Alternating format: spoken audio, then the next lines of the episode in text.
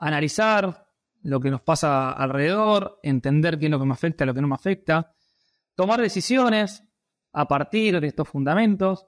Esto no garantiza, y mi trabajo tampoco garantiza que vos eh, aciertes en todas las decisiones, pero sí que tomes decisiones fundamentadas, decisiones profesionales, y que si no salen las cosas como pensamos que iban a salir, entender por qué no salieron como eh, pensamos que iban a salir y corregir en función de eso. ¿no? Eso me parece que, que es la clave. Bienvenidos a Carrecast, una línea directa con los principales referentes de la industria ganadera. Hola a todos, buenos días, buenas tardes, depende del momento que estés escuchando este podcast.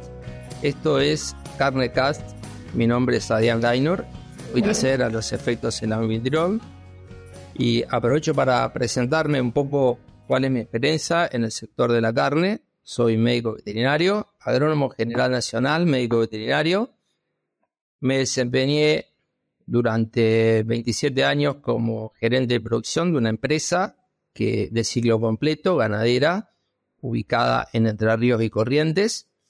Y bueno, actualmente estoy trabajando como consultor agropecuario, trabajando en la provincia de Buenos Aires y en el sur de la provincia de Entre Ríos para otro grupo de empresas. Mi actividad siempre estuvo relacionada más a la producción, al gerenciamiento de la producción y me desempeñé en actividades que tienen que ver con la cría, la recría, la cabaña, en un ciclo completo y la terminación a corral. Así que en lo que refiere al sector de la carne, para la Mesopotamia fundamentalmente, que es mi experiencia más grande, tengo algo de conocimiento un poco integral de todos los, de todos los sectores de la producción de la carne. En esta oportunidad, nuestro invitado es un reconocido analista de mercado, Diego Ponti. Es un orgullo, Diego, tenerte acá, poderte consultar más en estos momentos. Y, quiero que, vos, vos mismo te presentes y le digas a la audiencia eh, un poco, que nos cuentes un poco qué es lo que haces a todos nosotros. Hola Adrián, muchas gracias por la invitación, un placer compartir este rato con ustedes. Me presento, Diego Ponti, nacido y criado en la ciudad autónoma de Buenos Aires, en Capital Federal. Como primer punto de partida, eh, sin ningún tipo de vínculo con el campo, desde el principio. ¿no? Quizás eso ya empieza a marcar una hoja de ruta distinta a otros profesionales ligados al sector agropecuario. Em, soy licenciado en Economía y Administración Agraria, pero antes que eso tuve un intento de ser ingeniero industrial, después fueron pasando los años, algunas materias que fui avanzando con costándome bastante, pero avanzando al fin y decidí hacer un cambio de rumbo. Quería ir hacia algo más, hacia lo más natural, hacia lo más ideológico. Y ahí encontré en la licenciatura en Economía y Administración Agraria el espacio donde me quería ubicar, ¿no? Este, juntar la parte más de economía y la, administración con lo que era el agro, que me gustaba por alguna visita a un campo, de algún amigo, de algún familiar. Este, siempre me había este, gustado este, ese entorno natural y lo que son las producciones agropecuarias, así que me encaminé eh, en la carrera en, la Facultad de Agronomía. Hice la carrera, eh, en las últimas materias tuve la posibilidad de ingresar al Estado por medio de una materia, algo así como unas becas, este, como una primera experiencia laboral, trabajar en, en, lo que era en su momento la Oficina Nacional de Control Comercial Agropecuario, un profe de la facultad en ese momento lideraba esa oficina, y arranqué con algo más tirando a lo administrativo, si bien ya tenía que ver con la ganadería tenía que ver con el mundo de los feedlots, sin proponérmelo y sin saber demasiado, aún me faltaba, me faltaba poco para terminar la carrera y no tenía muy buen conocimiento de cómo funciona un feedlot, por ejemplo, todavía, ¿no? Y ahí me fui empapando un poquitito a través de los papeles, a través de hablar con los productores. Después, estando en el mismísimo estado, eh, tuve la, posibilidad de contactar con otra profesora de la facultad que me conocía, Consolación Otaño, y charla de pasillo, charla va, charla viene, siempre me, manifestó su intención de, sumarme a ese equipo de trabajo, tenía una nueva dirección y, quería este, empezar a armar un, equipo. Y con el tiempo se dio la posibilidad de, pasar a, esa este, dirección este, de análisis económico pecuario. Tuve una breve, pero muy breve y mala experiencia en el sector privado en ese interín. Este, fue algo así como un mes, dos meses, algo que no, funcionó. Así que inmediatamente volví a, lo que es el Estado y ahí empezó mi, mi gran escuela también en todo lo que tiene que ver con lo que es la ganadería y de nuevo, sin proponérmelo, me fue llevando para ese lado este, la vida profesional. Eh, fueron años de, escuchar todo y hablar muy poco. escuchar porque quería aprender y porque estaba rodeado de profesionales de, altísimo valor y, altísima capacidad. Entonces fueron años de que yo tomé mucha nota, escuché mucho, leí mucho y aproveché mucho las posibilidades que me dio el Estado en ese momento. De hecho, hice una especialización en la misma Facultad de Agronomía sobre la cadena de valor de la carne vacuna, este, mientras trabajaba en la Subsecretaría de Ganadería. Y, como te decía, eh, ahí me empezó a gustar, me empezó a apasionar sobre todo. Entonces este, me llevaba cosas para ir a casa, imprimía y me llevaba fin de semana, llegaban publicaciones y me las llevaba los viernes y las volvía los lunes. Quería saber un poco más y me intrigaba cada vez más el tema ganadero. Y después de un tiempo, unos 5 o 6 años, 6 años, eh, me surgió la posibilidad de pasar al sector privado, a una empresa, una consultora.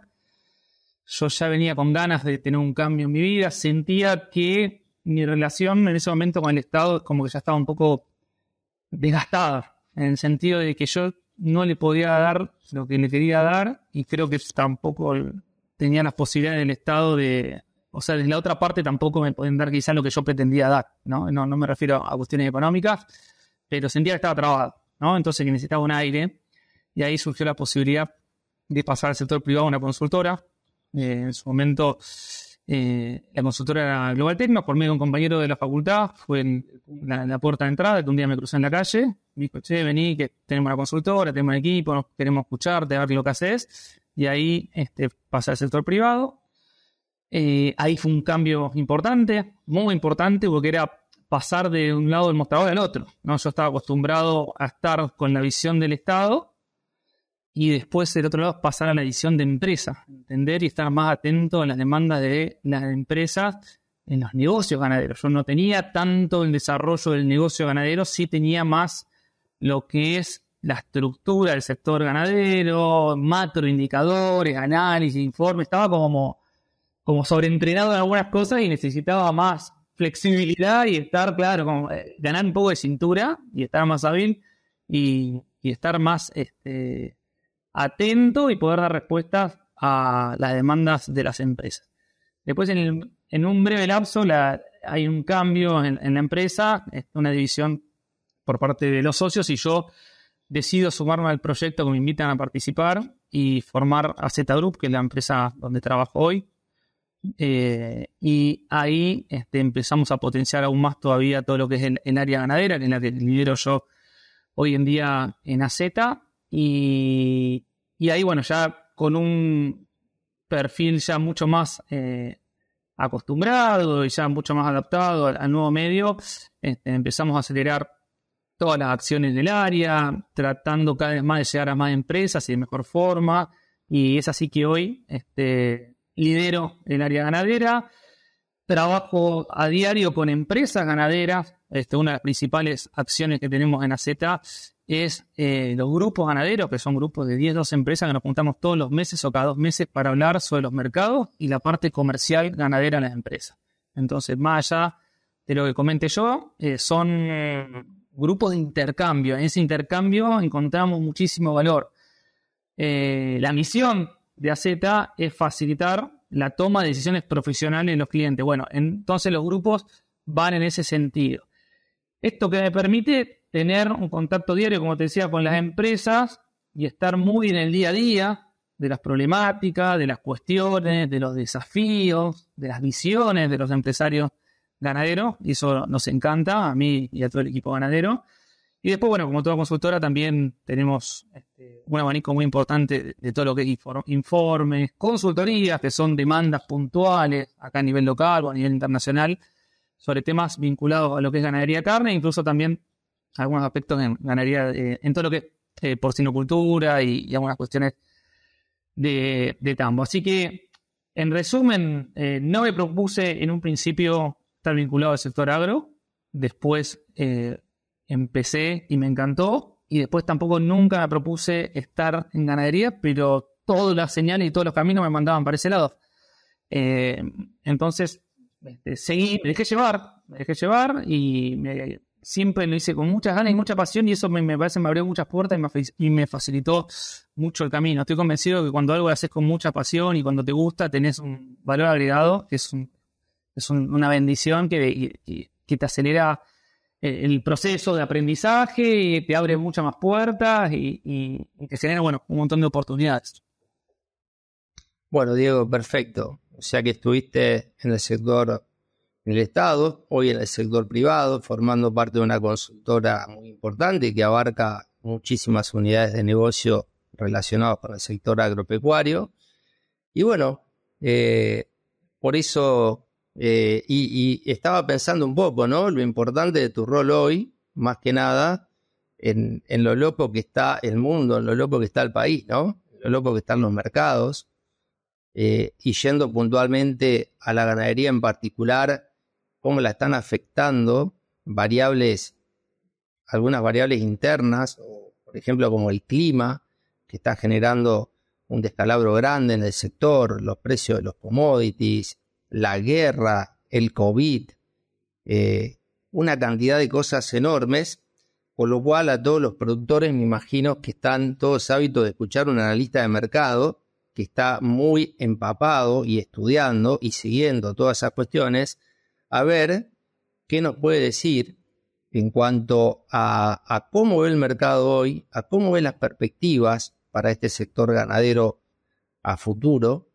Y, si bien sabemos que hacer futurología, todos sabemos que es muy difícil, ¿no es cierto? Que tu función, básicamente por lo que veo, y tu capacidad está aplicada a analizar los hechos, lo que está pasando, y lo demás, las las expectativas, me imagino que siempre, siempre es difícil. Si bien he leído algunas cosas tuyas y, va siempre muy, muy bien, muy bien, realmente, muy bien en lo que, en lo que asesorás.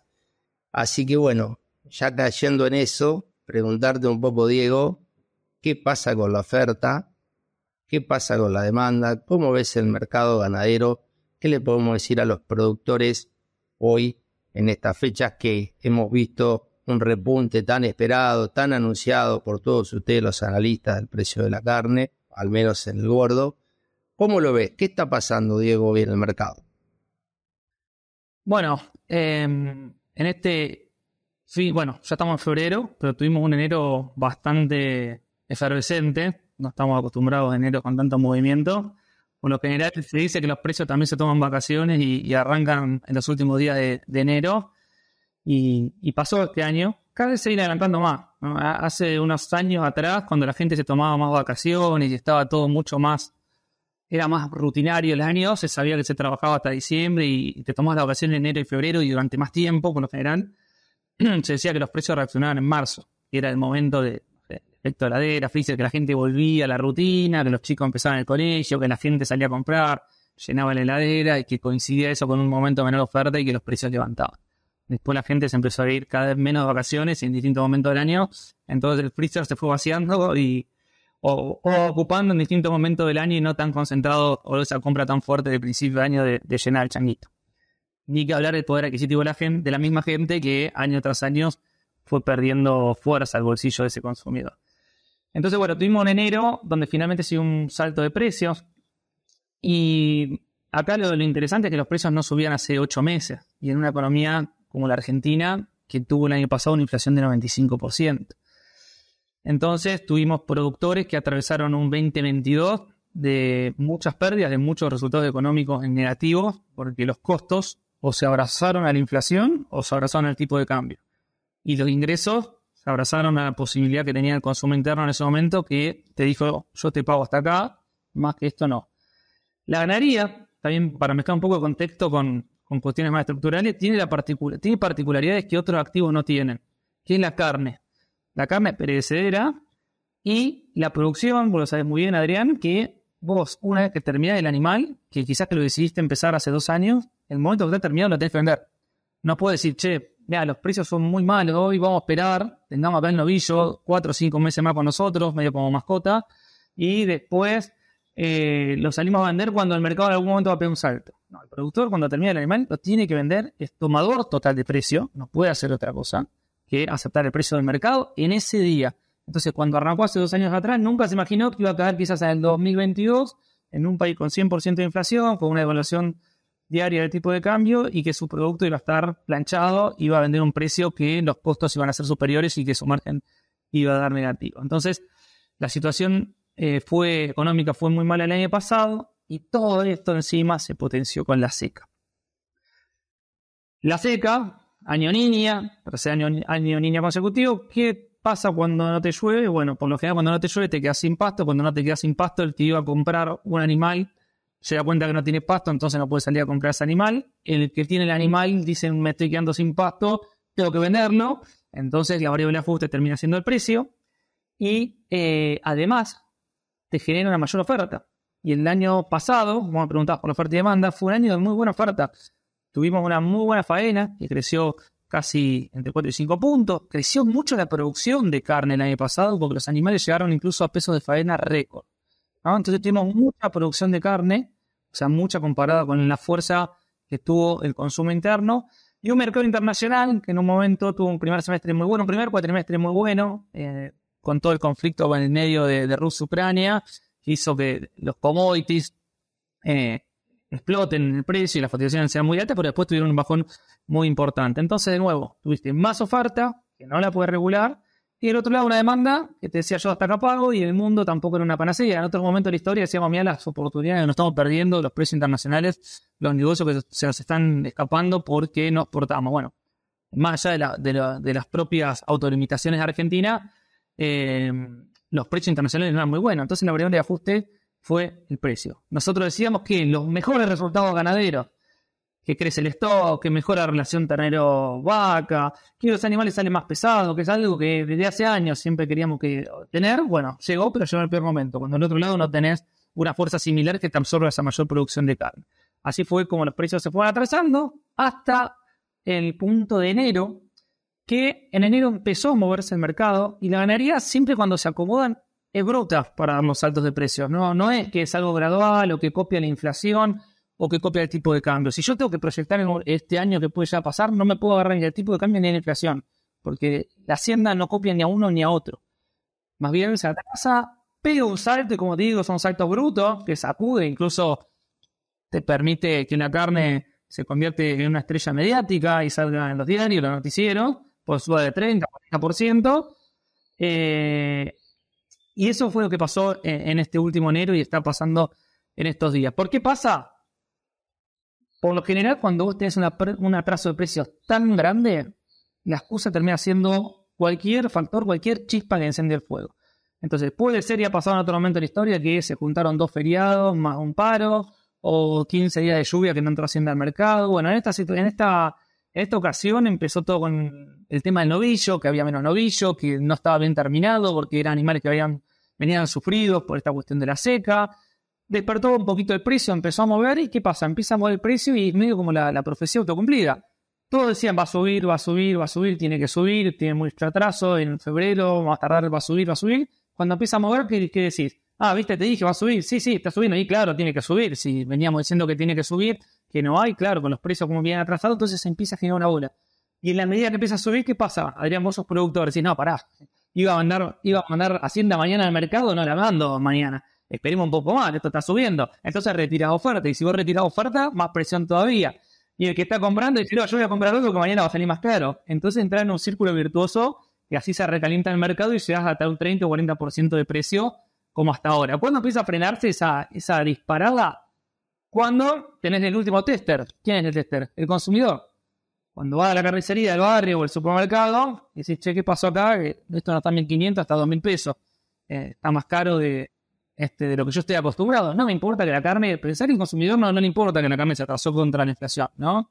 Eh, en ese caso, el consumidor y, y, los políticos están más o menos alineados. La gente quiere comer carne barata porque está en una situación bastante agobiante desde el punto de vista de, su economía y no le importa los motivos, no tiene por qué saber de la oferta, demanda y las cuestiones que estamos hablando ahora nosotros. Entonces este, se alarma y reduce el consumo y dice, bueno, hasta acá convalido yo. Y ahí es donde estamos esta semana que se están acomodando los precios. Pero básicamente lo que es la ganadería es un juego de oferta y demanda. No tenés de ninguno de los lados formadores de precio. No hay nadie que pueda determinar el valor de Hacienda. Si tuviésemos formador de precios en Argentina, serían los peores del mundo. Te digo que ocho meses sin mover el precio con una inflación del 100%, imagínate qué formadores de precios tenemos que este, estarían muy equivocados. Entonces es un casi un mercado de, competencia perfecta que por eso nosotros estamos continuamente analizando este, qué pasa con la oferta por un lado, con la demanda por otro lado, para tratar de entender los precios ahora y los precios hacia adelante. Sí, sí, por eso es tan importante el rol de ustedes, ¿no? Que tienen acceso a un montón de información, a la historia y lo están, lo están pensando todo el día y los productores siempre nos acercamos ahí a chusmear a ver qué están viendo estos muchachos, pensamos en la historia, porque si bien es un negocio de competencia perfecta, también es un negocio muy intervenido, directa o indirectamente. Los tipos de cambio, te pega la, la apreciación del dólar en el mercado internacional, te pega, te pega la sequía y bueno, te pega un poco todo, pero más tarde, más temprano, eh, apareció la esperada recuperación de precios, porque en realidad no es un aumento, es una recuperación de valor de la carne, que esperemos se sostenga, ¿no es cierto?, y se traslade al resto de la cadena. Hoy la vemos en el gordo, la vemos en el ovillo, y bueno, esperemos que se vaya trasladando a toda la cadena. Diego, eh, muy claro, muy claro lo que decís. ¿Y cómo ves vos, ya entrando un poco en las expectativas, que si viene lo más difícil de hablar, ¿cierto? Por lo menos para, para, para uno, pero uno quiere saber qué va a pasar más adelante, ¿no? Y uno dice, bueno, tenés un año electoral, lo del año impar, las elecciones. Se empezó a ver esta recuperación de precios creo que un poco lo que vos decís, ¿no? Eh, esperás a ver, dice, bueno, va a subir un poco más, bueno, hasta donde encuentre el equilibrio. ¿Qué estás viendo vos para el precio hoy? Digo hoy porque Argentina la tenés que analizar todos los días. no sé si coincidís un poco conmigo, pero van cambiando y van apareciendo cosas nuevas todos los días. No, nunca te podés quedar, eh, o yo lo entiendo así, eh, no tenemos que quedarnos con una recomendación, porque tenemos que estar todo el día informados en, la Argentina en general, en todos los temas, no solamente en la carne. Pero hoy, ¿qué estás viendo vos en cuanto a, a, cómo está la oferta, teniendo en cuenta el año electoral, teniendo en cuenta que los precios internacionales empezaron a repuntar, se movió la Hilton, se movió China, lo del COVID en China medio se, solucionó, el IUDA, el UDA está hablando de que China va a demandar la misma más cantidad de carne, también están diciendo que en Argentina va a haber un problema de oferta, que va a caer un poquito la exportación. Todo eso, ¿cómo lo va a impactar en el precio? Si bien teniendo en cuenta este combo explosivo que es mercado externo 30%, consumo 70%, la inflación, la pérdida del poder adquisitivo, se hace un combo muy difícil de analizar. ¿Vos cómo lo estás viendo? ¿Qué puede, qué puede pasar en los próximos meses? Bien, en lo que es el panorama internacional, se aprendieron algunas luces verdes a principios de este año como noticias positivas y lo marcaste muy bien. Uno que China, flexibilizando todas las restricciones de COVID, esa política COVID cero que hizo tanto daño a la economía china y obviamente le pegó al precio de la carne. Entonces China seguramente, China vuelve a apostar a la economía, a crecer y en ese crecer de China a reabrir todo lo que nosotros acá le decimos ahorita, que es hotel, restaurante y catering, reabrir ese segmento gastronómico es clave. Y, el USDA, también como comentabas muy bien, eh, hizo una corrección sobre la marcha hace muy poquito. Ah, hizo una estimación en octubre del año pasado y ahora una de enero. Y, cambiaron completamente el panorama. Daban para China un menores importaciones para este año y de golpe en la nueva corrección te dicen, no, mira, China va a importar 650 mil toneladas más que el año pasado y va a ser importación récord. ¿Y por qué? Por esta cuestión, ¿no? Eh, economía, repunte económico. Este, y eso es muy positivo para eh, este año 2023 con nuestro principal cliente, que te guste o no, compra el 75, 80% de lo que exportamos. Entonces, ahí veo una mejora comparado con los promedios del año pasado. Y lo que es Europa, eh, también hay algunos puntos de mejora. Eh, uno de los indicadores que yo sigo es el índice de confianza de los consumidores, que básicamente le preguntan a la gente cómo estás hoy y cómo te ves mañana. Por lo general la gente dice, en momentos malos, como Argentina te dice, mira, hoy estoy mal y mañana me veo peor. Entonces, ¿qué haces? Y ahorro más por las dudas, no salgo a comer afuera porque tengo miedo de que mi sueldo pierda la inflación o que me echen del trabajo y demás. Ese índice de confianza del consumidor viene mejorando. El invierno atemorizaba mucho a Europa por esta cuestión de, las energías, de todo lo que es el gas dentro del contexto de guerra, la, la disparada de la inflación, etcétera. Sin embargo, el invierno por el momento bastante benévolo y se está pasando. Entonces, una vez que transcurre este invierno, Europa este, va a salir a comprar como fuerza. De hecho, ya lo está haciendo hoy. Eh, pegó en la cuota Hinton hasta hace unos 15, 20 días atrás, estaban a 11 mil dólares la tonelada, y hoy ya están 14 mil dólares la tonelada. Empiezan de a poquito esas compras eh, de primavera, ¿no? Calculemos que hay unos 50 días más o menos desde que se hace el pedido hasta que llegue a Europa. Entonces ya empiezan a pensar en la primavera, ya empiezan a pensar en un mayor nivel de, actividad y mayor este, consumo por parte de los europeos. La inflación va a ser un tema que no se va de un día para otro, no es fácil, y los crecimientos no, económicos no van a ser tan fuertes como se quisiera, ¿no? Está ese efecto de corta de que pega contra un piso y después salta y hay una recuperación este, muy grande en poco tiempo.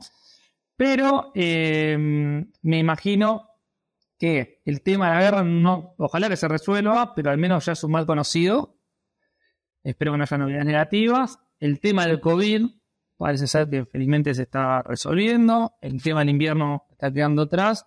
Entonces deberíamos tener mejores oportunidades internacionales que lo que fue el segundo semestre del año pasado. El primer semestre, como te decía, fue muy bueno porque todo muy impregnado por esta cuestión de, la suba de los precios de los commodities.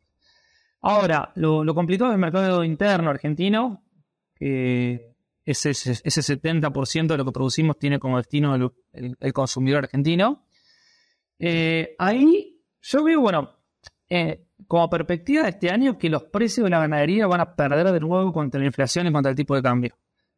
Muy bien decía vos que esto no es una suba, sino es un, recuperar terreno perdido, que todavía no se recupera el terreno perdido. Hoy te faltan unos 30 pesos por kilo de animal, de 30 y 40 pesos, para igualar a lo que fue el año pasado. ¿Y que yo, decía el año pasado? Y miren, el salto de precio lo vamos a tener seguramente febrero marzo, ¿Qué pasa? Vos das el salto de tu vida de precio. 30, 40, 50% por él. Genial. La ganaría al máximo, máxima atención, los consumidores, los políticos, los medios, etc. Después la inflación y el tipo de cambio no te esperan. Siguen a 5%, 6% todos los meses. Entonces, ¿cómo haces después para bancar, eh, seguir a ese ritmo de la inflación después de que vos aumentaste un 50%? Yo lo veo muy difícil. Tienes un año de elecciones. La historia de los años de elecciones te dicen que la carne sube hasta abril, mayo como mucho, y después de mayo, octubre quedan planchados los precios. Los políticos entienden que la carne es un vía electoral. Yo puedo estar de acuerdo o no, no estoy de acuerdo. Este, creo que hay que actualizar un poco ese concepto porque la carne achicó bastante su presencia en la dieta de los argentinos, pero bueno, acá no importa lo que opinemos nosotros, sino el que toma las decisiones. Y si el que toma las decisiones cree que la carne eh, le mueve un voto, va a tratar de pisar el precio de la carne al menos hasta octubre hasta que haya elecciones. Después la historia también te dice que en noviembre diciembre se recupera todo el precio que se perdió en ese atraso de, mayo-octubre, ¿no? Entonces ahí, si yo fuese productor y tuviese la, suerte de poder elegir en qué momento vender, y te diría, mira, vende de acá a abril, mayo, y si no aguantaba, y vende a fin de año este, para noviembre y diciembre, que la historia de, los años impares me marca eso y, no, casi no hay excepciones. Entonces veo eh, eh, eso, ¿no? esta recuperación del precio. Probablemente después tengamos un poquito más de precio sostenido, porque esta suba de precios se da con la particularidad de que sea con buen volumen de hacienda. No es que ya pasó la seca y que estamos en proceso de recuperación de stock de nuevo. Está faenando a niveles bastante altos, que tiene que ver mucho con esta cuestión de la seca. Eh, entonces después vamos a entrar en una fase, cuando empieza a llover de nuevo, cuando se empieza a retener un poco más de hacienda, este, cuando tengamos más hacienda pastoril, recrías y demás, eh, vamos a tener seguramente ahí este, precios más sostenidos desde la oferta. Pero no eh, acompañando de nuevo a la inflación y al tipo de cambio. Por eso yo a lo que hablamos con las empresas es, no es agradable el mensaje, no lo que quisieras escuchar, pero bueno, es la, herramienta que te doy para que vos por adentro tomes decisiones como un cargo de año. Entonces, ¿qué hacen las empresas con esto? Y dice, mira, eh, no me quiero achicar porque entiendo que eh, salir ahora es una lástima porque los precios son muy bajos. Venimos poniendo mucho trabajo en los últimos 2-3 años, mejorando las líneas genéticas, este, todo lo que es a nivel productivo, todas las variables endógenas, que son las que yo puedo manejar, las venimos buscando eficiencia, invirtiendo en genética, pastura, etcétera. No queremos desarmar eso de ninguna forma, pero tampoco, por todas estas variables que me comentás y lo que vemos nosotros, tampoco vemos que es un año para ir a fondo con inversiones. No, no vemos que es el momento de ir a fondo con inversiones. Hay muchísima incertidumbre. Entonces, las empresas que, la mayoría de las empresas que trabajan con nosotros enfocan un año mucho más conservador. Una táctica más de esperar. Oportunidades en Argentina siempre aparecen, tenés que estar un poco flexible, tener una parte de, tu gráfico de tortas asignado a eso, ¿no? A, aprovechar momentos, ocasiones puntuales. Pero eh, es un año, me parece, de, hacer aguante, como se diría. Eh, y eh, sí veo muchísimas mejores condiciones para los precios 2024, porque ahí ya empezamos a ver que hay posibilidades de, de entrar un año niño de nuevo. Cambio de gobierno, no sabemos mucho todavía de las elecciones, los candidatos quiénes van a ser, para qué lado va la cosa, pero si tenemos este, como candidato firme alguno que le da un, le dé un gesto positivo al sector agro y del sector ganadero en particular, eso va a ser muy positivo para los precios. Ya la historia te dice que todo lo que es cría, todo lo que es reproductores, que son inversiones más de largo plazo, se anticipan al cambio de gobierno, por ejemplo. ¿No? Entonces, la expectativa, en ese caso, te va a poder jugar en contra. Así como te puedo decir, mira, la política te puede jugar en contra para los precios de la carne, te puede jugar muy a favor de precio de un ternero, el precio de una valuación premiada o el precio de un toro en los remates de mitad de año. ¿no? Ese factor de expectativa seguramente va a estar como estuvo en su momento en el 2015 y le va a dar la mano si es que ayuda también el clima, tiene que llover y en algún momento se va a regularizar la cuestión climática. Eso sí, que le va a dar una mano grande a la ganadería y en esos segmentos puntuales donde el precio está muy cargado de expectativa y no tanto de realidad, ahí sí veo yo una mejor defensa contra, contra la inflación del tipo de cambio. Tengo una pregunta, Diego viéndolo desde la, desde la parte de la producción, sé que es difícil de, estimar, pero trasladándolo a esto a las expectativas positivas que vemos algunos productores, lo que estamos también viendo un poco cómo viene la, la tirando un poco de buena onda, digamos, esta sequía, este efecto de la niña de este año, seguramente nos va a pegar muy fuerte en la producción. Se confunde mucho lo que es producción, lo que es faena con producción, ¿no? ¿Cierto? en la carne se confunde mucho se habla allá desde la política, ¿no? Porque hay mucha faena, hablan, hay mucha producción, no, no. Una cosa es faena, otra cosa es producción. La niña fue muy extensa, pegó en toda la pampa húmeda, pegó en la temporada de servicio y seguramente esto va a repercutir en los pesos de destete, que lo vamos a ver, es una pérdida de producción real en las recrías, los destetes, más que en el contexto esto de granos tan caros que el productor con un precio tan bajo y los granos tan caros, viste, es como que le trasladó mucho el problema a la recría y a la hacienda. Eh, hay, que, hay que ser cojudo para hacer destete precoz con estos valores, para hacer todo lo que había que hacer para, para poder salir adelante en, este, en esta tercera niña consecutiva. O sea, sin duda hay un golpe en la producción que no lo estamos viendo ahora, que lo vamos a ver en adelante, en un cambio de gobierno, en otro contexto. ¿Y qué me, qué podés decir vos? ¿Qué expectativas te da esto? Porque este negocio ganadero es un negocio a largo plazo, más para que hace ciclo completo. Pensemos la ganadería en conjunto son años. Eh, y tiene mucho que ver el activo, el capital hacienda en este negocio, ¿no es cierto? El precio del capital hacienda. ¿Cómo ves el mercado para el 2024? ¿Cómo ves la oferta en el 2024? ¿Cómo puede repercutir esa escasez de oferta afectada por la niña del 2022-2023? Las retenciones, ¿cómo influyen las retenciones en la faena? ¿Qué me puedes decir de en cuanto a los precios relativos, si querés, cómo puede afectar o cómo el mercado va a compensar la pérdida que generó el clima, ya específicamente este año en Argentina? Bien, yo muchas veces digo que en un negocio como el, como el ganadero, a veces es más importante entender los momentos del negocio que los precios en sí mismos, ¿no? Y, tiene mucho que ver con la intro que, diste vos de mirar a largo plazo y entender cómo es la cuestión y cómo las variables que me pegan hoy eh, van a repercutir en mí ahora o hacia adelante. Entonces, ¿qué te dice la seca esta? A ver, uno que va a tener terneros más livianos en esta zafra que ya se adelantó, porque los productores se quedaron sin pasto. Entonces, si arrancas con un terreno más liviano y, por ejemplo, pasa a recría, probablemente también entra a recría más liviano y sale a recría más liviano y tengamos un animal más liviano hacia adelante, porque también, como decías vos, el maíz no va a estar caro, no va a estar barato, especialmente en el primer semestre. No, no hablamos hoy del maíz, este, pero maíz va a estar muy fino en el primer semestre por la misma seca, este, que hizo que fracase mucho más temprano. Entonces va a tener animales más livianos. El criador lo va a sentir de margen en esta zafra. ¿Por qué? Porque va a producir menos, la el ingreso del criador es P por Q, precio y cantidad, menos kilo de venta, el precio recién ahora mejorando, pero veníamos prácticamente con el mismo precio que el año pasado. Entonces, en lo inmediato, animales más livianos. En el futuro del criador, el servicio de esta última primavera es el que en muchos casos falló y va a tener menos terneros 2024. Se habla de hasta 800.000 terneros menos, hay que ver, este, hay que analizarlo zona por zona eso, pero está descontado que vamos a tener menos terneros para la zafra 2024. Por eso te decía, se te junta cambio de gobierno, menos terneros, supongamos un escenario de un, gobierno más pro mercado, este, que tienen más por la exportación, que se busque más terneros, de un lado, desde del otro lado va a tener menos oferta, menos terneros, no puede importar terneros, no puede crear ternero un día para otro, entonces eso es un factor muy alcista que vemos nosotros para el precio del ternero.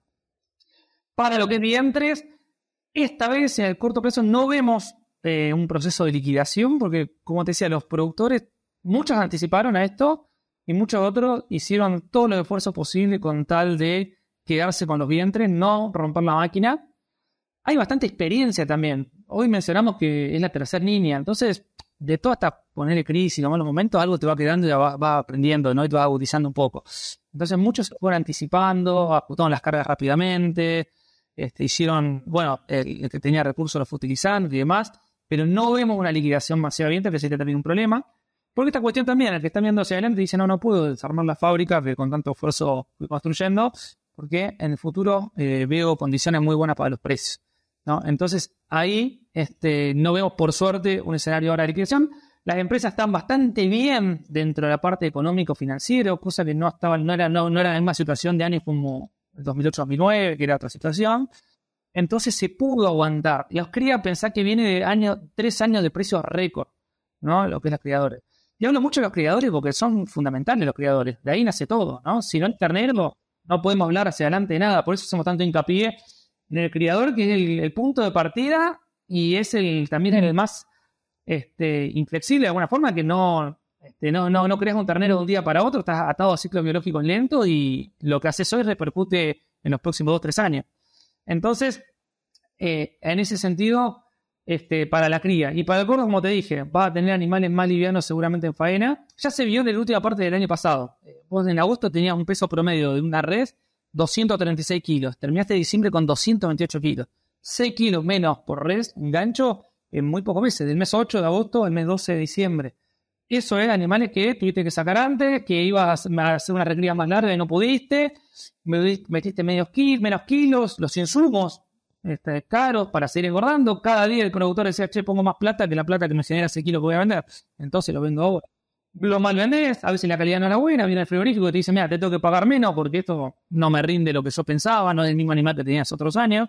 Entonces eso le pega también al productor eh, en los precios. Entonces tenés con esta seca, distinto impacto, a cada uno le pega por algún lado, este, ya sea al filotero por el maíz, al filotero este, por una mayor oferta y menor eh, precio también de venta, al criador desde el punto de vista productivo, todo lo que está más atado a lo pastoril, muy afectado por todo lo que es climático. Cada uno le pega en distintos momentos, distintas formas, que lo importante es entender esos momentos y esas formas para buscar una fuerza a otro lado para compensar. Y entender que a veces que hay partidos que vas a perder y tenés que tratar de no perder por goleada también, ¿no? Y de nuevo, entender los momentos. guardarte para el partido que viene. No puedes ir y que te expulsen todos los jugadores y parecen cero, ¿no? tenés que pensar ya el próximo partido, este, sobre todo cuando el próximo partido parece que las condiciones son mucho mejores que las actuales. Exacto. Exacto, perfecto, clarísimo, clarísimo. Entender el momento es clave en un negocio donde el activo es tan importante, ¿no? El activo ganadero que tenés y el precio de ese activo tiene una repercusión muy importante en el negocio. Entender el momento y sí, hay momentos que hay que pasarlos, que hay que aguantar y, y por lo que te escucho o estoy entendiendo, si bien es cierto que hacer futurología, eh, no, nadie puede hacer futurología, pero de alguna manera parecería ser que el mercado está y que la oferta probablemente sea menor de Argentina, básicamente algo menor este año y, más en el 2024, porque también tenés, vas a tener pérdida de preñez, pérdida de ternero, pero también va a haber pérdida de animales, ¿no? Algunos casos que han estado muy complicados, algún punto de aumento de la mortandad, que sobre un stock tan grande te va a, te, va a llevar seguramente a, a afectar un poco la producción. O sea, nos va a pegar, nos va a pegar en la producción y eso va a pegar en la oferta. Veremos si la demanda está del otro lado, ¿no es cierto, Diego? Pero eso es un poco lo que estoy entendiendo de lo que contás, de que de alguna forma es un aliciente.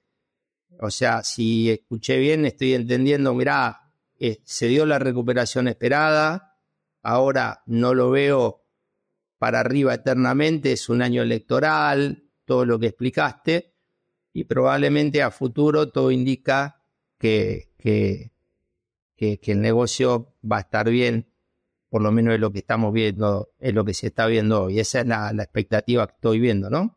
Es un poco bien. Sí, y yo creo que como mensaje también me parece muy importante en estos momentos y siempre en Argentina, eh, para las empresas entender hacia dónde querés ir.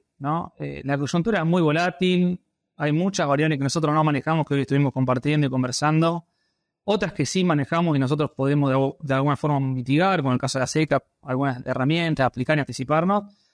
Pero lo más importante para mí entender a nivel empresa, de la más grande a la más chica, de una unipersonal, pasando por una familiar o, una empresa grande con el directorio, entender a dónde queremos ir.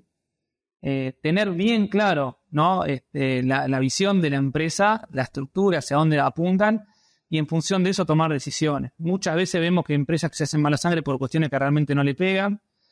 Eh, tenemos casos de, por ejemplo, empresas que tienen objetivos que son más de eh, patrimoniales, de crecer en stock, pagan algunas jubilaciones el día de mañana, y miro hoy la, la coyuntura, pero estoy mirando más la estructura hacia adelante. Entonces, son ejemplos estos, pero yo tengo que tener bien claro hacia dónde quiero ir y en función de eso va a ser todo más fácil, alinear los objetivos, alinear las prioridades, atacar las variables que tengo que atacar y no hacerme mala sangre o no estar mirando otras variables que quizás a mí no me impactan. Entender también que duele perder los negocios, pero la empresa es mucho más que cada uno de los negocios, ¿no? Las empresas tienen bien de larga data en general y son mucho más que los tiempos de los negocios. Entonces, entender que a veces, y en la ganadería, los tiempos de los negocios te marcan periodos malos, pero después vienen periodos buenos. Entonces, saber este, como, como se dice a veces que la marea sube y baja todos los días, bueno, saber entender esos movimientos de mercado, tener una visión más de largo plazo, como venimos diciendo en esta actividad, este, y de esa forma vamos a, tener, me parece, gran parte de, los modelos de empresa, que es lo que nos importa, exitosos, ¿no? Me quedo con, me quedo con eso, ya cerrando un poco, un poco la charla me quedo con la necesidad, lo que estás planteando, la necesidad de planificar, planificar y planificar siempre, más en un negocio a largo plazo como la ganadería, y de entender el momento, entender el momento correcto, en qué momento del negocio estás a la hora de tomar decisiones. Y viendo y tirando un poco expectativas, si bien ha sido un mal año, más el segundo semestre para los ganaderos, tuvieron que soportar aumento de costos, sequía horrible, realmente horrible.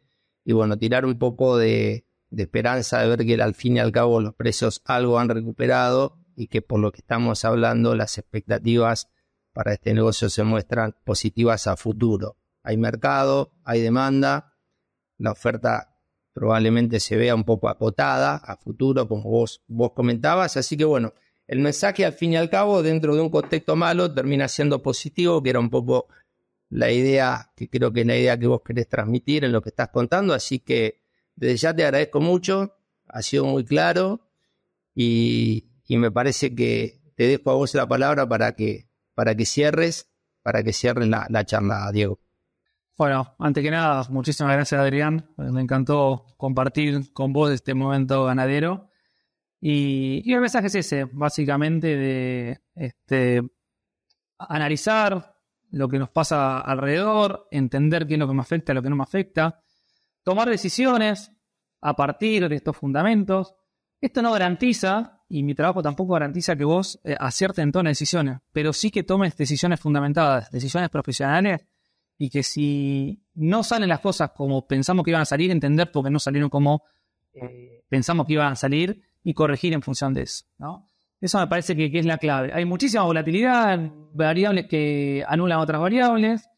Este, sin embargo, entender de nuevo hacia dónde queremos ir, tomar decisiones ejecutar en función de, esa visión que tenemos de empresa, pero siempre eh, nutrirse de, herramientas, de cuestiones que nos permitan medir y mejorar, porque como se dice, que no mide y que no mejora, me parece que a la larga va a quedar en un negocio tan finito, va a quedar afuera del juego.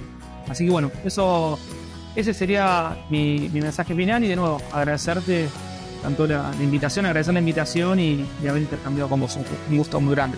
Bueno, gracias, gracias a vos, Diego. Muchísimas gracias. Bueno, saludo a todos. Si te gustó este episodio, no dejes de compartirse a otros profesionales, para que más personas puedan tener acceso a la palabra de los principales referentes de la industria ganadera.